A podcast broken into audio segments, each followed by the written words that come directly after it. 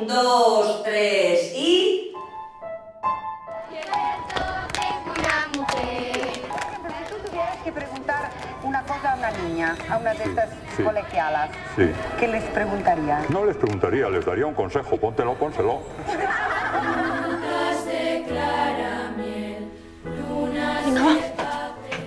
Bueno, pues esta es Brisa, vuestra nueva compañera. ¿Quieres decirles algo? ¿Conoces este grupo? Pues quieres que te grabe una cinta si los conoces. Este tráiler me, me transporta a, mi infancia, porque yo en el fondo ah, yo estudié en un colegio de monjas allí en, en- en España. Y como las protagonistas de esta película, Las Niñas, una película de Pilar Palomero y que recién ha ganado el premio principal de los Goya, los Oscars de España, del cine español, y ha ganado bastantes premios también eh, en las ca- categorías principales. Es una película que aquí en, est- en Estados Unidos todavía no hemos visto porque no se ha estrenado, pero tú, Juan, sí la has visto, la pudiste ver en Berlín precisamente, no en Berlín físicamente, sino en Berlín remotamente. Sí, con, con eh, este- esta Berlinale que se ha partido en dos porque se ha hecho una Berlinale para, para el market, para, para promocionar películas, para vender películas, porque esta película se estrenó el año pasado en Berlinale, eh, yo no la había podido ver y vi que estaba en el market y la rescaté para poder verla porque tenía muchísimas ganas de verla. Y sí, es una película dirigida y escrita por Pilar Palomero, su primera película.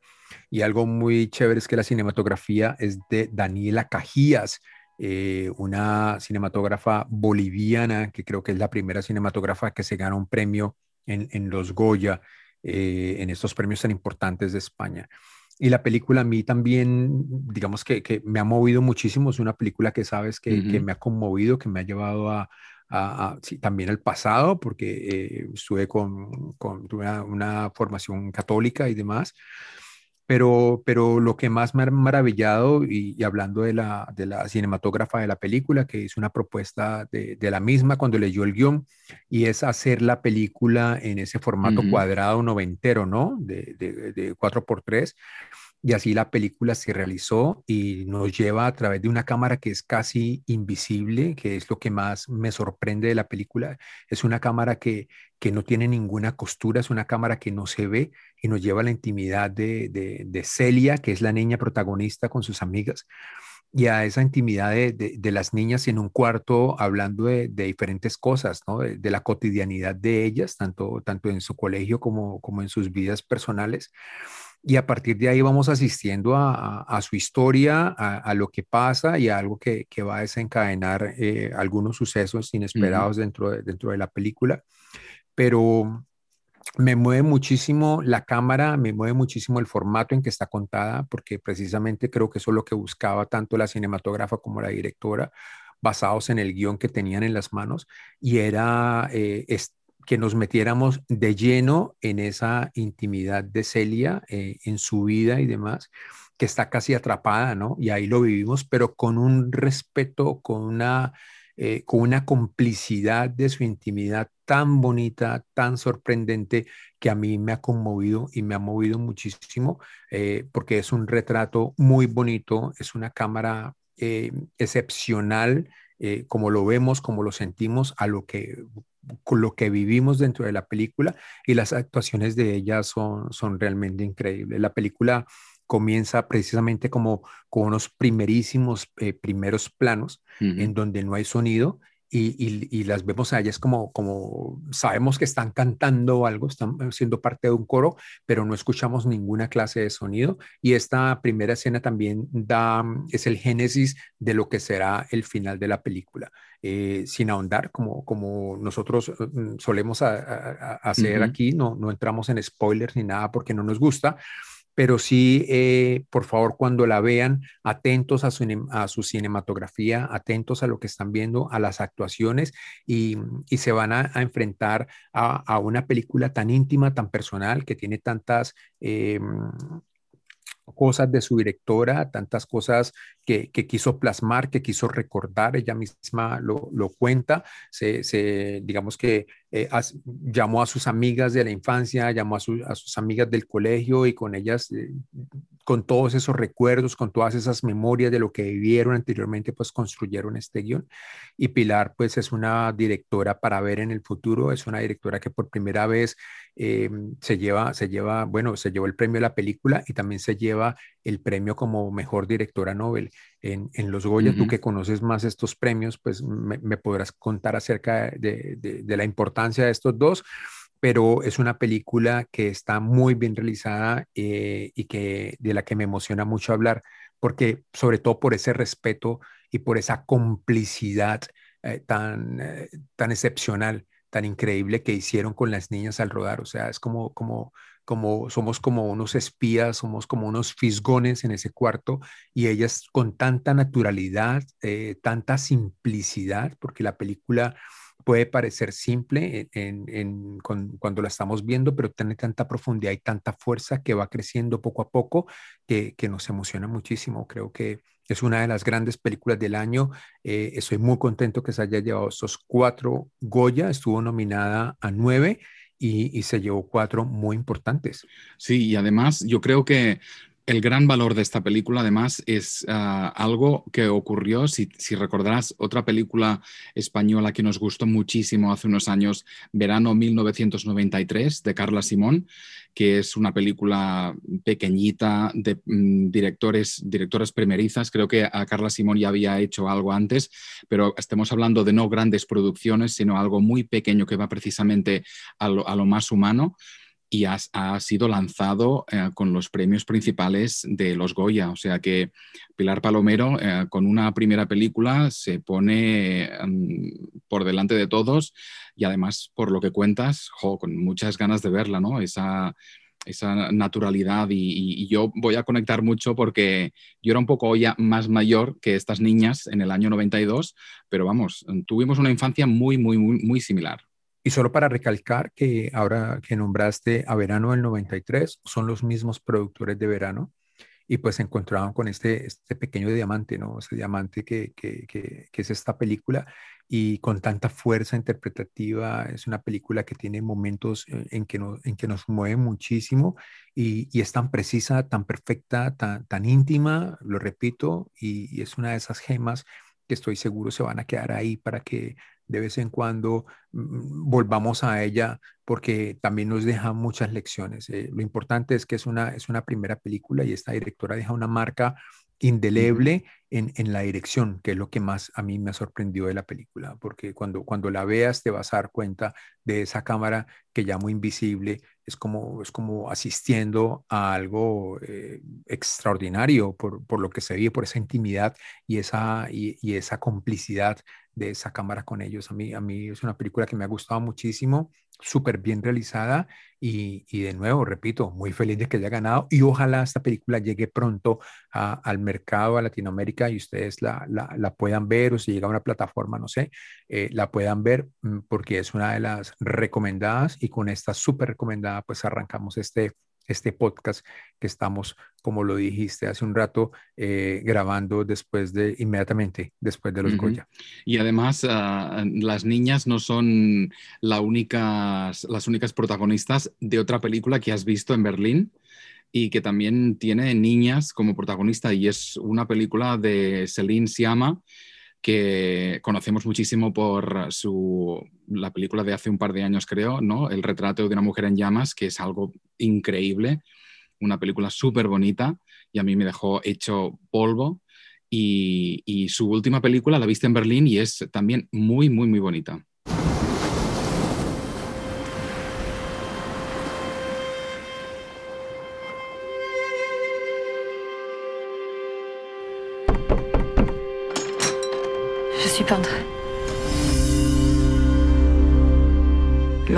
Intéressé par ma fille est milanais. Nous partons là-bas si le portrait lui plaît. Il a épuisé déjà un peintre avant vous. Que s'est-il passé Je ne sais pas. Este es el tráiler de Retrato de una mujer en llamas. No, todavía no está disponible el retrato de Petite Maman, ¿no? que sería traducido como la pequeña mamá, digo yo, en francés. Yo en francés soy bastante malo. Ah, pero creo que es así la traducción y, precisamente no sé cómo lo vamos a abordar para no reventar mucha información, aunque creo que la gran revelación de la película llega pronto, no es algo que, sea como un misterio que se descubre al final. No sé si tú tuviste esta experiencia. Yo, al- principio ya me di cuenta hacia dónde iba la película y creo que es algo que si lo, si lo nombramos no vamos a molestar a nadie. ¿Tú cómo lo ves? Sí, m- me pasó igual, me di cuenta al comienzo para dónde iba la película, pero dejémoslo ahí en punta. Ujú, muy bien. Em, y, y- y que la gente lo descubra, pero lo, lo- vi muchísimas películas en Berlinale en esta edición online y, y esta película se me ha quedado en el corazón para siempre. Es una película bellísima, es una película con una cinematografía eh, esplendorosa, exquisita. Es una película que está muy bien escrita, que dura nomás 70 minutos Sí. pero en 70 minutos nos regala tantas cosas, en 70 minutos nos regala tanta intimidad, eh, nos emociona tanto que, que es imposible que nos la saquemos del corazón en, en muchísimo tiempo. Eh, decía, decía su directora que, que la había escrito precisamente para que quería hacerla rápido en, en tiempos de pandemia para regalarle, regalarle al mundo un, halo de esperanza o- un momento bonito y creo que lo ha logrado con creces porque la película es, es bellísima, es una película que tiene mucha simbología además, es una película que la gente eh, cuando la vea va a notar algunas cosas de la trilogía de Keflowski. Eh, tiene cosas como esas, eh, eh, digamos que parece una película sencilla, pero es tan profunda, Mm. tan magistral. yo la llamo magistral porque lo es, a pesar de ser una, una película que no creo que haya costado muchísimo. Es una película que me imagino que tuvo un, budget, un presupuesto muy ajustado, o pues ella debe tener pues un presupuesto grandísimo, pero creo que lo que se gastó en esta película, que es una, son dos locaciones, eh, eh, dos, dos casas en, en- un campo, eh, no, no haya sido mucho, pero nos deja tanto, Mark, que yo creo que también te emocionó muchísimo lo que vimos de esta directora, que ya me había reventado las lágrimas en esos 10 últimos minutos de, de, de Portrait the Lady Bueno, on esos Fire. minutos finales son demenciales, o sea, sí, sí, ahí lo dejé todo.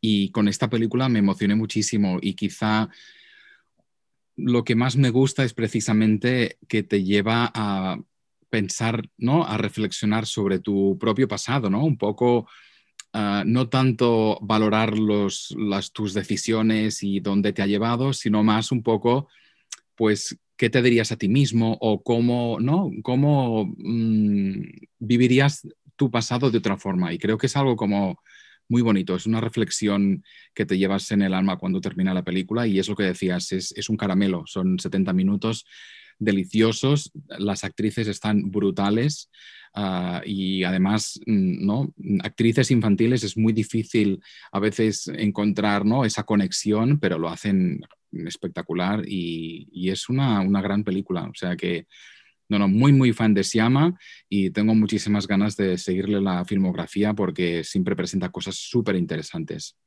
Te vas a ir con tu hermano un tiempo en la ciudad. Y yo no puedo contigo.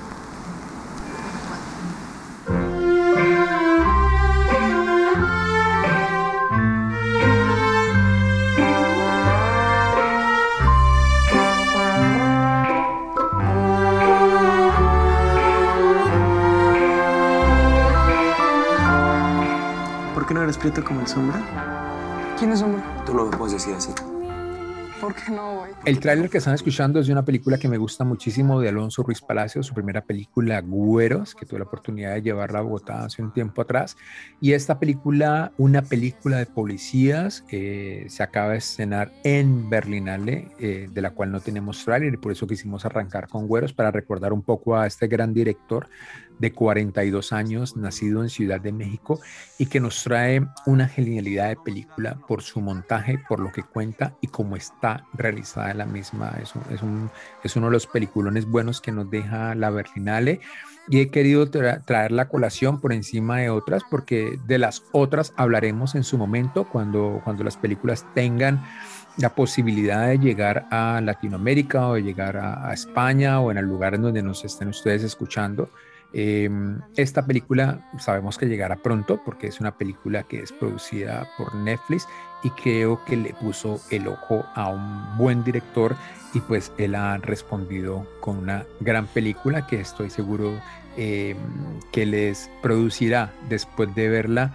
muchas conversaciones y charlas acerca de lo que es la película y cómo está realizada, porque la película al comienzo nos mete en un cuento eh, y después de unos minutos o después de, una media hora nos saca del mismo y nos mete en otro y así está contada para no entrar y no entrar en, muchísimos detalles que podrían eh, ser parte de spoilers y demás, cosa que no nos gusta en este podcast, pues lo vamos a dejar así en punta, pero tiene una genialidad, eh, este, su montaje, em, su, su cinematografía está buenísima y pues eh, a partir de dos personas, mm, que es una pareja conocida como, como la pareja del amor, eh, una pareja de policías, una, mujer muy humilde y otro hombre se enamoran y, dentro del cuerpo de policía, dentro de la institución, y son ellos la voz de lo que sucede eh, dentro de lo, que,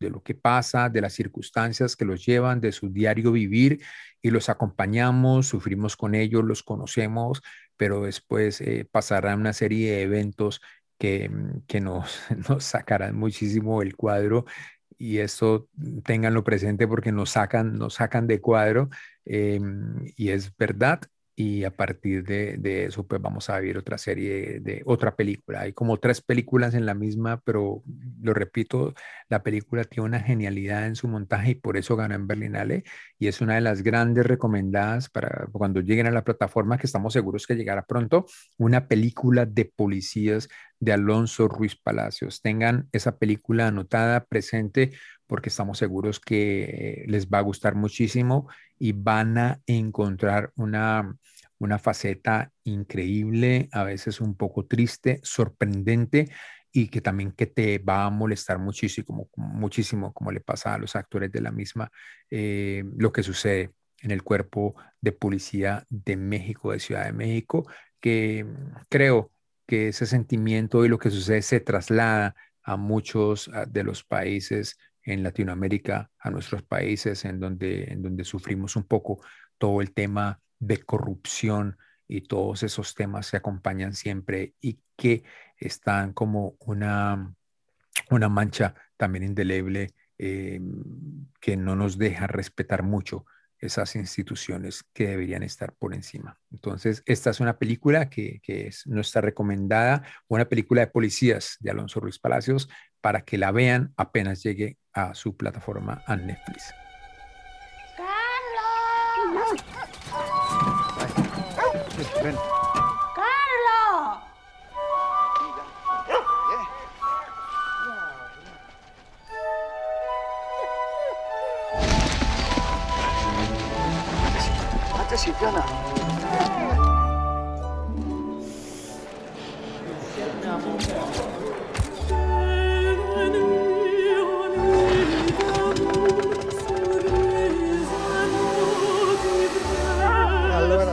Y esta exquisita música de la barcarola de los cuentos de Hoffman, de, Offenbach, que es una ópera famosísima y es un tema que se ha utilizado muchísimo en cine y televisión, nos da pie a empezar otro tema y es que estamos escuchando el tráiler de uno de los documentales que han pasado el filtro de las preselecciones de los Oscars y es un documental ah, que nos gustó muchísimo. De hecho, lo vimos en el New York Film Festival, el Festival de Cine de Nueva York, hará ya seis meses o así y fue amor a primera vista. ¿Recuerdas, Juan? Ah, los cazadores de trufas, The, Truffle Hunters. Ah, y es una producción de Luca Guadagnino, que recordaréis es el director de Call Me By Your Name, que es una película que a mí me encantó, mm, con Timothy Chalamet y Armie Hammer, ¿no? Alguien que está ahora un poco denostado por esos casos, uh, esas acusaciones un poco locas de canibalismo y otras locuras. Pero bueno, ahí está la marca de Guadagnino, que además ha producido esta, este documental que lo que hace es precisamente seguir a esos cazadores de trufa blanca en una pequeña localidad al norte de Italia llamada Alba. Y esta trufa blanca es pues el diamante de las trufas. Es, estas trufas, pensad que se venden en el mercado a unos 6.000, entre 6.000 y 10.000 dólares la pieza. Y es bastante duro ver cómo mm, cuatro abuelos, porque en el fondo son abuelos, que se han dedicado toda la vida a hacer lo mismo y es con sus perros ah, ¿no? intentar encontrar estas trufas que además son completamente mal pagadas, ¿no? Les dan cuatro duros para luego ellos enriquecerse, ¿no? Con algo que es realmente el oro de la cocina. Y fue un documental que nos llamó muchísimo la atención, nos, nos encantó porque tiene esa humanidad, ¿no? De esos abuelos, cómo intentan luchar con una industria que encima quiere aprovecharse de ellos y especialmente ese amor a los perros, ¿no? Son, son hombres que son... viven con esas, esos animales como si fueran sus propios hijos y, esa combinación es, es, algo realmente precioso. Eh, es que es, es, un, es, un, documental también inolvidable, eh, esta película, y yo no tenía idea pues del tema de las trufas. Eh, y, a mí esto empecé a, verlo y, me, me, conmovió profundamente porque es un documental que, que, está en el, que se rueda en una villa en el, en el norte de, Italia y sigue pues a estos, a, estos hombres que están metidos, que son los llamados cazadores de trufas y son señores que ya están pues, eh, eh, son grandes, ¿no? Son unos señores grandes que, que están en sus 80, en sus 90 años y es, y es muy chistoso porque pues ellos eh, quieren seguir haciendo lo que saben hacer. Eh, conocen unos paraderos en donde están las mejores trufas, van y los y resguardan esos tesoros, o sea, esos sitios no los, quieren contar a, absolutamente a nadie y, y, resguardan donde están las mejores trufas y a pesar de, de, de, que sus esposas y sus familias, algunos de ellos ya están solos y tienen como compañía solo sus perros, pero otros que están casados pues eh, tienen el lío en casa porque pues sus esposas por supuesto no quieren que un señor de 90 años exacto se vaya a las 2 de la mañana o a la mañana a buscar trufas al monte porque le puede pasar cualquier cosa y, y ellos no, son tercos, eh, como, como, todos los viejos somos tercos. Entonces se va el tipo al, al, al bosque a buscar sus trufas y, y, y, pues estas cámaras lo siguen. Además hay una particularidad, no sé si recuerdas la locura de las cámaras, que le ponen eh, en un momento los perros llevan las cámaras y, hay unas tomas impresionantes. Te, ponen en el punto de vista del perro, estás ahí husmeando eh, entre la suciedad. Claro, pero mm, y claro, ves el trabajo de ellos, ves el amor que ellos tienen por encontrar estas trufas, por trabajar y tal y venderlas a unos precios irrisorios para que lleguen unos contrabandistas, unos charlatanes, unos aprovechados, exacto, aprovechados a, darles cualquier peso, como, como lo dijiste anteriormente, y venderlas en el mercado a precios exorbitantes. Y, hay unas imágenes eh, increíbles como eh, de un tipo saciándose de, estas trufas en un restaurante y la cámara se queda él como con él como, no sé, como cinco minutos. Eh, y estamos asistiendo a este, a este señor tragándose las trufas saboreándolas y, y, tal, que ha pagado miles o no sé cuánta, cuánta plata por la trufa, mientras el otro señor está en esa villa, ¿cierto? Con, con, con, muy pocos duros en, en, sus bolsillos. Y es una, tiene unas contradicciones, tiene unos momentos increíbles esta película. Creo que es, es uno de los grandes documentales eh, yo no sé si está en el shortlist de los Oscars, ¿cierto? Está en el shortlist, está entre las 15 preseleccionadas y dentro de unas semanas vamos a saber las cinco nominadas finales y esperemos que esté entre, entre ellas. Yo creo que sí lo va a estar. No, y algo, y algo bonito es cada uno de los personajes, porque es que te enamoras de estos viejos, o sea, cada uno tiene una personalidad, eh, pues por supuesto, totalmente distinta. Eh, cada uno está en su mundo Ah, eh, me enternece muchísimo verlos y, esa pasión de seguir trabajando, de seguir haciendo lo que les gusta y que van en, contra de todo lo que les rueda. Y, algo muy interesante, y es que les vale tres cuartos de, de, popó que, las trufas las vendan a un restaurante más exclusivo en Manhattan, sino que ellos les gusta hacer lo que lo hacen y ya. Y lo triste de cómo uh, hablan de robos de, de, trufa, de cómo, ¿te acuerdas? Claro. Hay uno de los mm, cazadores que le entran en casa a buscarle trufas por allí y, y, y lo, lo, más triste de todos es cómo llegan a envenenar a los perros. Los perros no, son es... uh, precisamente la herramienta para encontrar estas trufas y sin estos perros es imposible hacer negocio y es muy triste y dramático ver uh, en esos momentos ¿no? en el que un perro encuentra algo para comer, se lo come y resulta que tiene como cristales o, o alguna droga mm. dentro y lo deja cao. Es, es, realmente es un documental muy interesante y muy completo. Y deja, y sabes que deja una, una lección muy importante y es que son esos hombres que deberían estar retirados, descansando después de que han trabajado toda su vida y, y, y su pasión los mueve a, a, a, continuar haciendo ese trabajo de cazadores de trufas, uh -huh. pero también eh, nos deja una lección muy interesante y es que cada vez que nosotros vamos al mercado, cada vez que nosotros compramos eh, los vegetales, las frutas y demás, sabemos, eh, debemos ser conscientes de que detrás de ello unos señores y unas personas que trabajaron fuertemente para que nos llegara eso a las manos y que lo hacen con mucho amor, con mucho sacrificio y con, mucho cuidado, ¿no?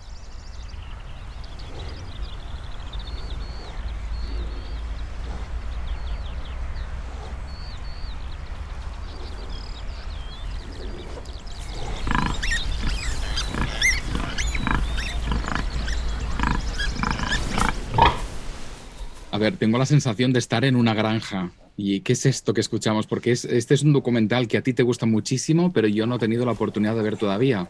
Es, es creo, la mejor película del año, del año pasado. Se llama Gunda de Víctor Kosakowski. Y mmm, me trae muchos recuerdos porque fue una de las últimas películas que vi en un teatro. La vi en Berlín en su estreno el año pasado.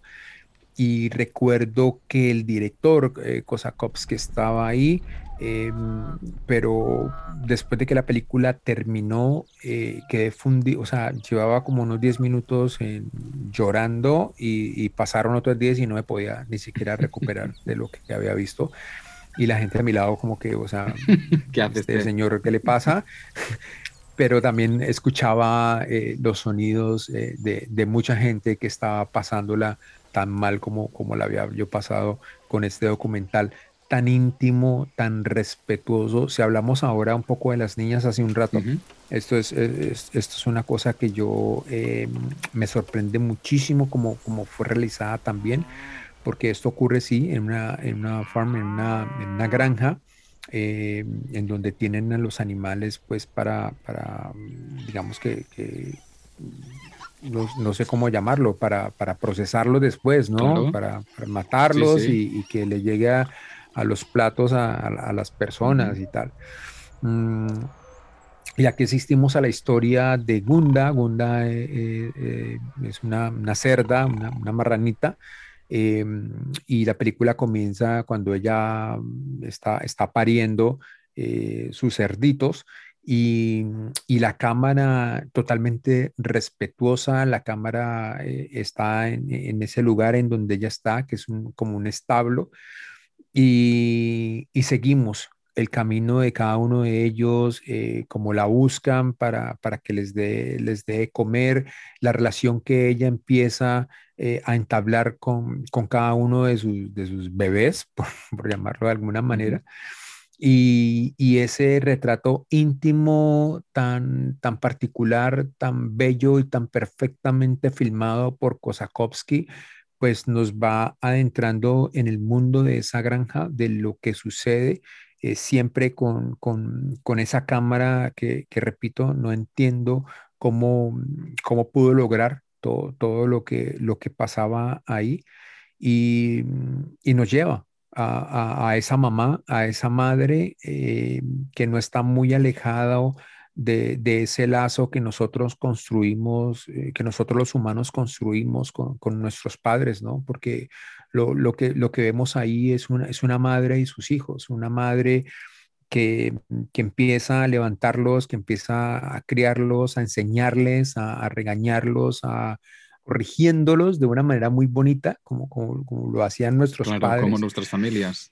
Y lo vemos igual. Entonces, eh, es, es, tan importante este documental, que es un documental eh, producido por Joaquín Phoenix, eh, que, que, es un vegano y que, ha estado muy, muy en la lucha de mm, promoviendo el, el veganismo y nos damos cuenta por qué eh, fue producido por él.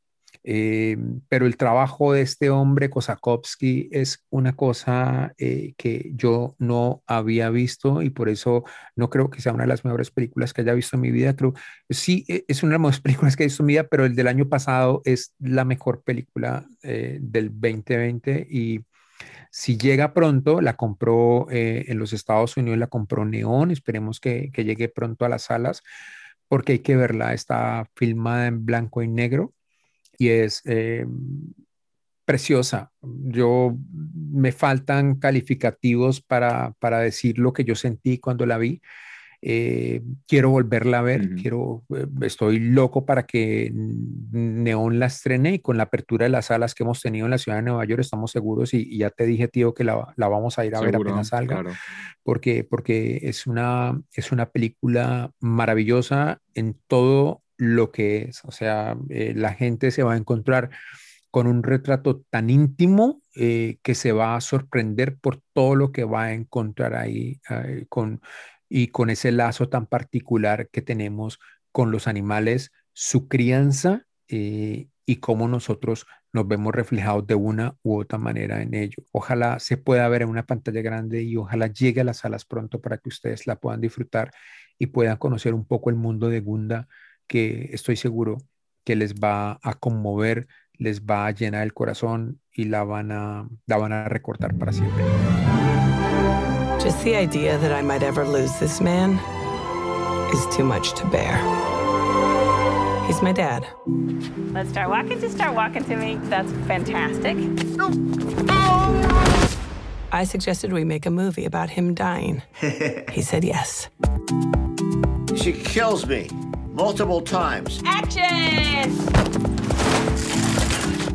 Y la gran variedad de las preseleccionadas a los Oscars, pues está aquí con una película que no tiene nada que ver con lo que hemos hablado, no tiene animales como protagonistas, sino que es una tierna carta de amor de la, de la directora de documentales Kirsten Johnson a su padre. Y, y tal como habéis escuchado en el tráiler, uh, y si no domináis en inglés, básicamente es uh, su padre, que se llama Dick Johnson, uh, está aquejado de demencia y va perdiendo facultades y su hija le propone para buscar un poco el sentido del humor a algo que es muy triste y muy dramático y con, que, con quien podemos conectar muchísimo. Yo, por ejemplo, mi padre tiene la misma enfermedad y es algo que me tocó muy, muy de, de, de cerca. Y, pues le propone eso, darle un poco de sentido del humor y retratar maneras en la que él puede morir antes de que su enfermedad acabe con él. Y le propone, pues eso, que le caiga un, área, un aparato de aire acondicionado en la cabeza, uh, le desangra por un corte en el cuello, cae por las escaleras, le atropella un coche. Y estas son escenas que vamos vi viendo, recreando lo que es su padre, aunque por supuesto no las protagoniza él, pero busca esa originalidad sin perder la humanidad en ningún momento de cómo hacer feliz a su padre, ¿no? Y es buscando esa, ese, ese, sentido del humor, algo que en el fondo es muy dramático. Y a mí me gustó muchísimo este, este documental que se llama así, Dick Johnson is Dead, uh, ¿no? Dick Johnson es, murió, uh, está en Netflix y es uno de los documentales preseleccionados, a, a, de hecho está en las listas de lo más arriba y es quizá de lo más original que he visto nunca para abordar algo tan dramático como es esta enfermedad. Además, hay que sumarle que la madre de esta mujer murió de Alzheimer, o sea que es, es, es algo muy dramático, pero está hecho con una mm, humildad, con una mm, humanidad sobre todo, ¿no? Y ese respeto a su padre, uh, que es alguien también muy divertido, ¿no? Los dos hacen buena pareja porque, bueno, tienen esos escapes de risa, ¿no? Y, es algo como muy, muy único y creo que de ahí un poco el éxito que le pueda llevar. Así que, aunque sea un, te un, tema muy duro, le vais a ver esa forma tan original y muy visual además porque hace, ¿no? recorre a las escenografías, a efectos digitales. Es algo muy, muy bonito y creo que merece la pena y lo vamos a ver en los Oscars. This is the story of two of the biggest stars in the world. The father is Woody Allen, writer, director, actor. The mother is Mia Farrow, his co star and mother of his three children. Say hi. Hi. My family was really close. It was an amazing childhood. But no matter what you think you know, it's just the tip of the iceberg. Y seguimos con documentales, pero nada que ver con los Oscars, porque queremos hablar de este documental, o al menos yo quiero hablar de este documental, porque se ha hablado mucho últimamente uh, y seguro lo habéis leído por algún lado. Uh, es el documental llamado Allen vs. Farrow, que es el documental de Kirby Dick y Amy Ziering que básicamente mm, retrata pues, el, las acusaciones de abusos sexuales de Dylan Farrow, la hija de Woody Allen, en el 1992, uh, ah, algo que el director niega. Pero estos, esta pareja de, directores ha decidido pues, uh, lanzar este documental, lo está emitiendo HBO actualmente. Uh, son cuatro episodios, llevamos dos emitidos y faltan dos para la conclusión. Y un poco la polémica es, es, la que hemos discutido con Juan ya algunas veces y es uh, el documental uh, se pone en el punto de vista de Dylan Farrow, que es la víctima, y es más, se pone en, en, los ojos y la boca de Mia Farrow, que es la ex esposa de, de Woody Allen y es un poco el motor de este documental, ¿no? Y de ahí un poco el dilema, porque Tú, Juan, te has negado a verlo porque no hay sentencias judiciales que dicen que estas acusaciones uh, son falsas, ¿no? que Woody Allen realmente no fue autor de estas, uh, esos ese abuso sexual a su hija, pero estos documentalistas han querido pues, uh, dar voz a los testigos que mm, dan un poco ¿no? el apoyo a, esta, a estas acusaciones. Bueno, lo que creo es que los documentales eh, cuando tienen e, este tipo de, acusaciones deben tener las dos versiones. Y aquí solo hay una versión, es la versión de la familia Farrow y no, no hay otra versión más. y no lo quiero ver porque no voy a ver una versión que, que ha estado todo el tiempo a través del de, mainstream y social media eh, de Mia, Dylan y Ronan Farrow, que han estado pues, eh, detrás de, estas acusaciones durante mucho tiempo. Y como lo, aclaraste hace un tiempo, se debatieron en juzgados y nunca se encontró absolutamente nada en contra del señor Allen.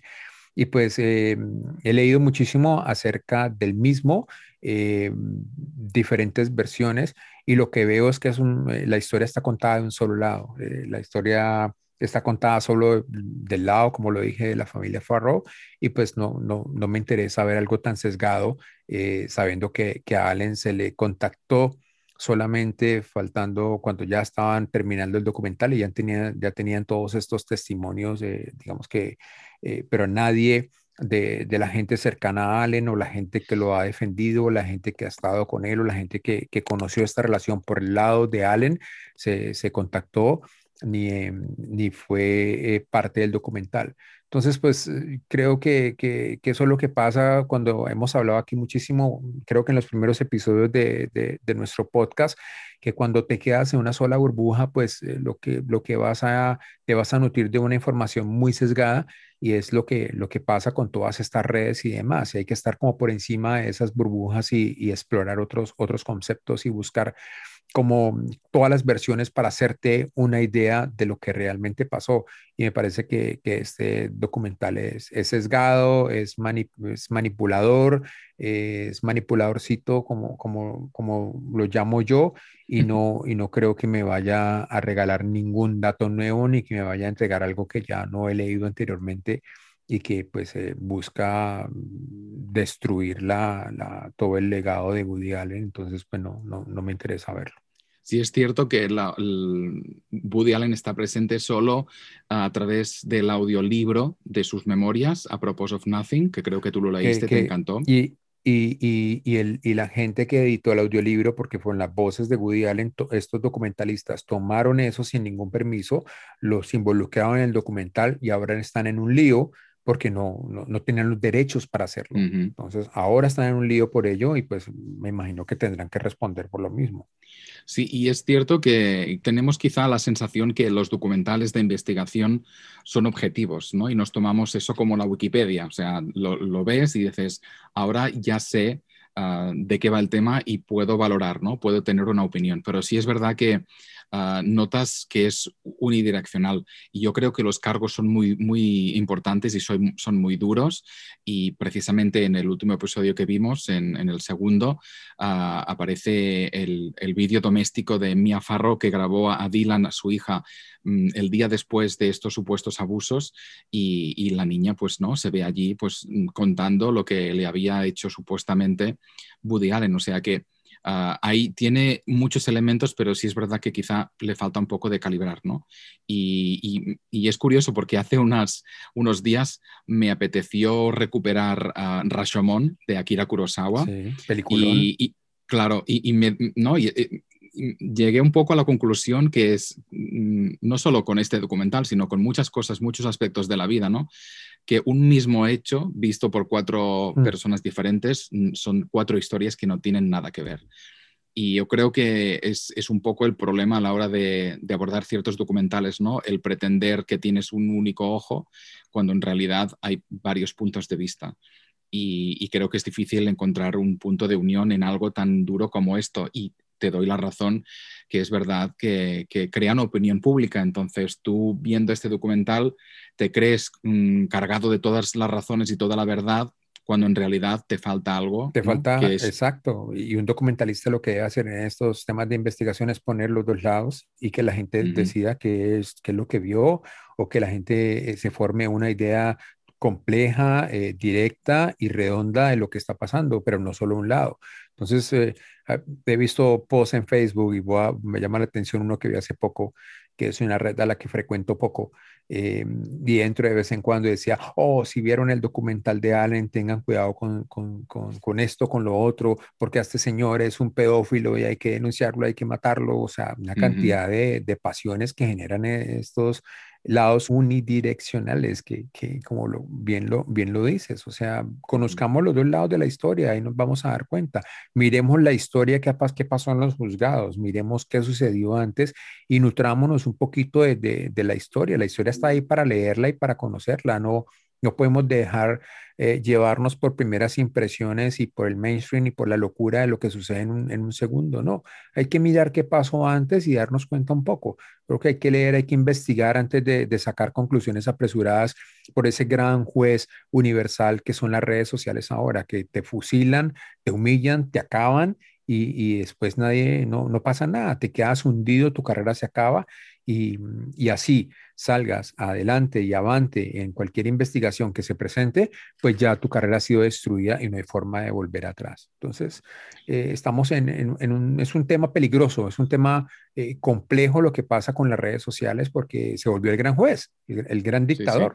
Y además, eh, yo creo que los documentales precisamente estamos viendo esa ola nueva de, de obsesión por documentales y yo creo que también impulsado un poco por las plataformas, porque Ah, últimamente los documentales sobre casos, ah, mm, no crímenes famosos o, básicamente morbosos están teniendo mucho éxito. Ah, fíjate, eh, no sé si lo viste tú, el Tiger King, el, documental de Joe Exotic, en Netflix tuvo muchísimo, muchísimo éxito, ¿no? Ese, la historia de ese pirado que montó un zoo con tigres y otros animales exóticos, ¿no?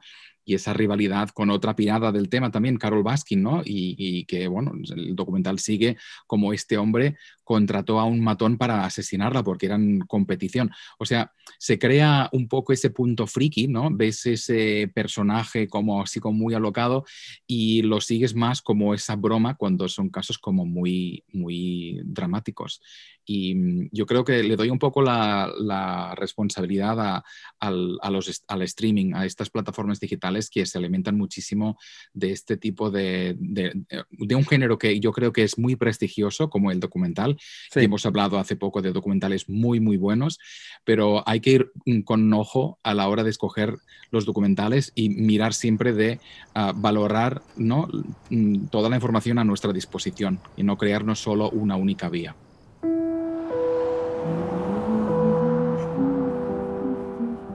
You are one of those lucky people that can travel anywhere. Yes, ma'am. And they sometimes call you nomads.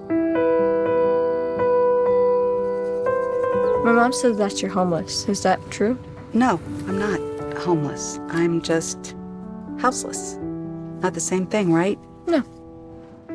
Bueno, y hemos empezado con unos premios, los Goya del cine español, y terminamos con los Globos de Oro, el- los premios de la prensa extranjera en Hollywood, que fueron el pasado fin de semana. Y nada, fueron los premios de pandemia, lo que decimos, ¿no? Son premios que se, ahora se tienen que entregar pues de esta forma remota, que se presta mucho estos accidentes tecnológicos en los que el micrófono no funciona, el plano es no sé qué, es muy extraño, ves los salones de la gente que gana los premios, es un poco realmente ridículo, pero es la necesidad de, ¿no? de- del momento. Y nada, no vamos a hablar de, de los premios mu- mucho, pero sí que me gustaría o nos gustaría mucho destacar la película ganadora porque yo creo que es de esas ocasiones en la que lo vemos clarísimo. Es una de las mejores películas que vimos el año pasado, Nomadland de, de Chloe Zhao y que es una, yo creo que es una pequeña obra maestra ah, con Frances McDormand y narra la historia de estos nómadas en Estados Unidos, ¿no? Que recorren el país pues buscando oportunidades y es una pequeña joyita que precisamente desde este fin de semana tenemos la oportunidad de disfrutar en pantalla grande porque al menos aquí en nuestra ciudad, la ciudad de Nueva York, han abierto los cines por fin. Oh, sí, y, a mí ella, ella, o sea, la adoro. eh, yo he tenido la fortuna de, llevar sus películas anteriores a, Bogotá. Su primera película eh, nos llevó a, a- a esa historia de esos nativoamericanos eh, y después de Rider también, que, que-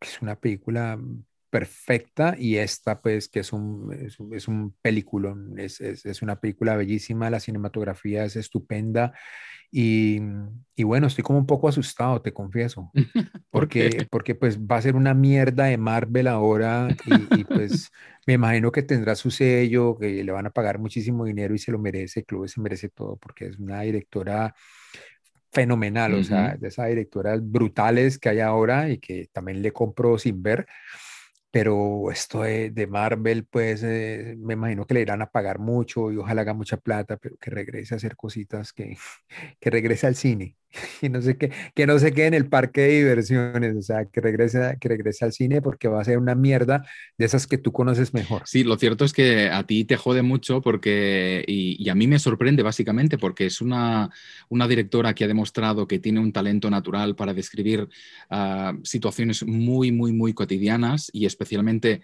recorriendo a actores no profesionales, o sea, que busca básicamente gente de la calle para que aparezca en sus películas y de repente rodando Eternals, que es una película de superhéroes de la Marvel.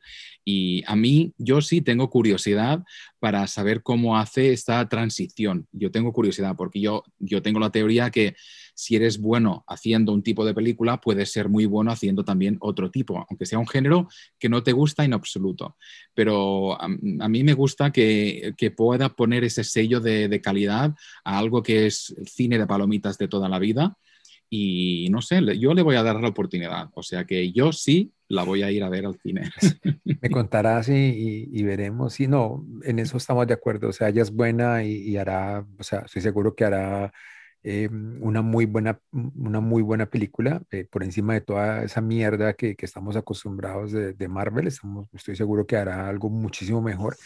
Y, y sí, es una oportunidad para verla en otra faceta, ¿no? En, en- en un mundo totalmente diferente pero mm, esperemos que después vuelva a hacer esas cosas con las que nos ha enamorado y que son esas tres películas estupendas que tiene a su haber, son, son las tres son maravillosas y pero bueno, no, hay que dar la, la, la oportunidad, a mí me da miedo porque no soy fan de, de esto, pero, pero estamos seguros que saldrá con algo, con algo muy interesante. No, y además va a llegar a un público que es muy diferente. O sea, es- la gente que va a llenar la sala de, The Eternals no tiene nada que ver con la gente que va a, a ver Nomadland. O sea que eh, me parece interesante que, haga un poco de puente. Pero bueno, sirva esta película un poco para celebrar que se abren las salas. Ah, en, Nueva York ah, se abren con un límite de 50 personas por sala y estoy viendo aquí la lista de los cines comerciales, los de la calle 42, que además lo ponen más fácil y hacen descuentos a las sesiones matinales y de, la tarde para que la gente un poco rompa ese miedo normal, ¿no? porque lo tenemos todo un poco, ah, ¿no? El, hecho de mezclarnos otra vez, cerrarnos en una sala ah, con otra gente ¿no? que no no es de nuestra burbuja pero bueno, ahí estamos, eh, encalzando un poco esa normalidad y ya con muchas ganas de poder disfrutar del cine en pantalla grande. O sea que, bueno, quizá ah, Nomadland, Gunda, ah, son buenas oportunidades para y the, the, Truffle Hunters, de hecho, los cazadores de trufa, también se estrenó creo que este fin de semana, o sea, son buenas oportunidades para descubrir buen cine y en pantalla grande como antes. Sí, y la, la, mm, la, buena, la buena nueva es que, es que recibimos como los primeros informes de taquilla y parece que la cosa se ha movido a pesar de que, de que en la ciudad de Nueva York solo pueden estar 50 personas en, en los teatros grandes y pues eso, esa, esa medida eh, se ajusta a, a, los teatros pequeños, por supuesto, pero parece que la gente se ha, se ha acercado y eso es un buen síntoma a pesar de que no hay grandes películas, porque no hay grandes estrenos, por supuesto, se han guardado. Y eso está pasando en, Colombia, en donde la, la, gran exhibidora que es Cine Colombia no, no, por ahora no, no tiene fecha para, para abrir, precisamente porque solo puede tener en sus salas un porcentaje muy reducido de personas y tampoco puede abrir la confitería y eso son, tú sabes muy bien que la confitería es, es, el gran negocio de, de, los cines y entiendo perfectamente que, que Cine Colombia no, no quiere abrir por ahora, esperemos que lleguen los grandes estrenos, esperemos que lleguen buenas cosas y que, la, y que se pueda abrir y que la gente pueda asistir a los teatros y con toda la seguridad ahora que viene el tema de, de la vacunación y demás y que podamos tener una, una normalidad un poco más... Eh, que nos lleve, que nos llene un poquito de, bienestar eh, a, final de este año y podamos de nuevo estar en las salas compartiendo y viendo todas estas películas con gente que desconocemos, pero viviendo eh, y compartiendo los sentimientos de emoción, de, risa, de, lágrimas y demás en la gran pantalla, que es ese lugar que tanto deseamos. Allí vamos. Bueno, pues nada, mm, lo dejamos aquí. Yo creo que sí. Eh, seguiremos con otros temas. Vamos a tener unos invitados muy especiales próximamente, eh, porque se viene la segunda parte de la Berlinale y vamos a hablar de retrospectiva con la gente que está a cargo de, eh, de la retrospectiva en Berlinale y vamos a tener invitados muy interesantes que estoy seguro que ustedes van a disfrutar. Y poco a poco, aquí vamos a, vamos a seguir acompañándolos, contándoles chismecitos y cosas de cine. Y, y, nada, ya saben que nos pueden escribir, nos pueden contactar eh, qué les parece eh, lo que estamos haciendo y pues nosotros felices de, felices de, recibir sus mensajes a ver qué pasa con, con, esta cinematografía que poco a poco y a gotas nos va llegando mientras las salas van abriendo.